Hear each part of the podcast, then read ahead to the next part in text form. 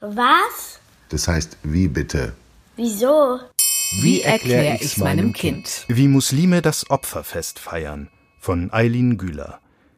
Für mehr als eine Milliarde Muslime weltweit hat am Dienstag ein Fest begonnen. Es ist das wichtigste Fest im Islam, ähnlich wie Weihnachten im Christentum und findet zum Höhepunkt der Wallfahrt nach Mekka statt. Vier Tage lang bis zu diesem Freitagabend feiern gläubige Muslime das Opferfest, das auf Türkisch Kurban Bayramı und auf Arabisch Eid al-Adha heißt. Mit dem islamischen Opferfest ehren Sunniten und Schiiten den Propheten Abraham, der aus Loyalität und im Vertrauen zu Gott bereit war, seinen Sohn Isaak zu opfern. Obwohl diese Vorstellung Abraham leiden ließ, war er bereit, dem Wunsch Gottes Folge zu leisten, doch im letzten Augenblick verhinderte Gott das Opfer. Aus Dankbarkeit opferte Abraham stattdessen einen Widder. Diese Geschichte ist für die gläubigen Muslime ein Beweis dafür, dass man Gott vollkommen vertrauen kann. Zur Erinnerung daran führte der Prophet Mohammed während seiner ersten Pilgerfahrt das Opferfest ein. Bis heute reisen dazu jedes Jahr Millionen Muslime nach Mekka in die heiligste Stadt des Islam. Die Prüfung Abrahams ist nicht nur im Koran, sondern auch in der Bibel und in der Tora überliefert. Abraham gilt wegen seines uneingeschränkten Gottvertrauens als Stammvater der drei monotheistischen Religionen, so werden die Religionen genannt, in denen ein einziger Gott verehrt wird. Der Beginn des Opferfestes wird nach dem Mondkalender berechnet und verschiebt sich somit im Sonnenkalender, wie wir ihn kennen, rückwärts jeweils um elf Tage im Jahr.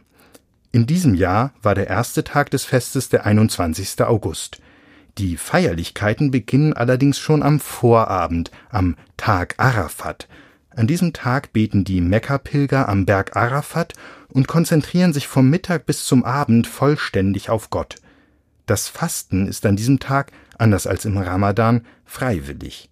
Jedem, der es tut, sollen die Sünden des vergangenen und des kommenden Jahres verziehen werden.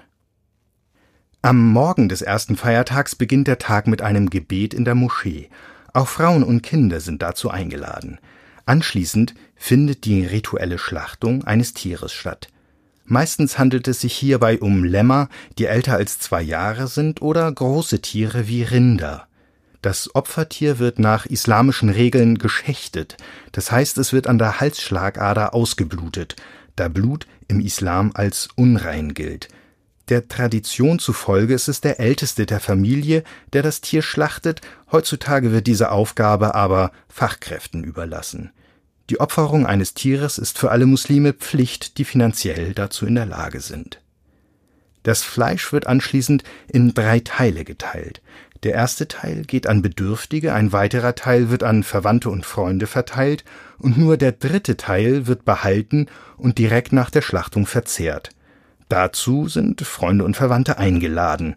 Zur Begrüßung wünscht man sich gegenseitig ein gesegnetes Opferfest, Kurban Bayramün Kudlu Olsun, und hofft auf viele weitere gemeinsame Festlichkeiten. Nach dem Essen wünscht man dem Gastgeber traditionell, dass Allah das Tieropfer akzeptiert Allah Kabul Etzin. Die Tage nach dem Festmahl stehen, ähnlich wie bei vielen Christen die Weihnachtsfeiertage, im Zeichen der Familie. Für die Kinder gilt während des Opferfests, wer Opa oder Oma die Hand küsst, bekommt Geld, Süßigkeiten oder Geschenke zugesteckt. Das Handküssen ist im Islam eine beliebte Geste, um Achtung, Liebe, Treue und Respekt gegenüber der älteren Person auszudrücken. Die älteren Personen können Eltern, Verwandte, Bekannte oder Lehrer sein. Die Hand von jüngeren oder gleichaltrigen Personen wird nicht geküsst. Auch im Westen gibt es die Handkusstradition. Beispielsweise wird bei den Katholiken der Ring an der rechten Hand des Papstes geküsst. In muslimisch geprägten Ländern steht das öffentliche Leben zum Opferfest fast still. Viele Geschäfte, öffentliche Einrichtungen, Schulen und sogar die Börse haben an diesem Tag geschlossen. Viele Muslime nutzen die Feiertage auch, um zu ihren Familien im ganzen Land zu reisen. Die türkischen Behörden warnen jedes Jahr die Bevölkerung vor den Gefahren auf den Straßen rund um Kurban Bayramı. So verteilen Polizisten Trillerpfeifen an Kinder auf den Straßen, die ihre Eltern ermahnen sollen, wenn die zu schnell Auto fuhren. Im letzten Jahr kamen im Opferfestverkehr nach Medienangaben mehr als 120 Menschen zu Tode. Für 2018 meldet die Hürriyet bereits 82 Tote und 361 Verletzte. In Deutschland gelten strengere Regeln zum Schächten eines Tieres. Aus dem Grund verzichten viele von den 4,5 Millionen Muslimen in Deutschland auf das Schlachten und schicken stattdessen Geld zu ihren Verwandten ins Ausland, die die Schlachtung dort vornehmen oder das Geld an bedürftige Einrichtungen spenden. Gläubige in Deutschland, die auf das Ritual nicht verzichten wollen, können Tiere für das Fest sogar per eBay Kleinanzeigen bestellen. Dort werden schon Wochen vorher Schafe, Lämmer oder Hühner angeboten. Der Großteil des Fleisches für die in Deutschland lebenden Muslime wird aber importiert. Muslimische Schüler können sich am ersten Feiertag des Opferfests vom Unterricht befreien lassen.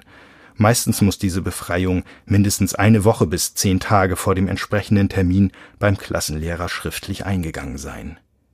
Nichtmuslime können während den Festtagen ihren muslimischen Freunden und Bekannten Respekt vor ihrem Fest zeigen, indem sie ihnen ein gesegnetes, friedvolles Opferfest wünschen, kurz Eid Mubarak.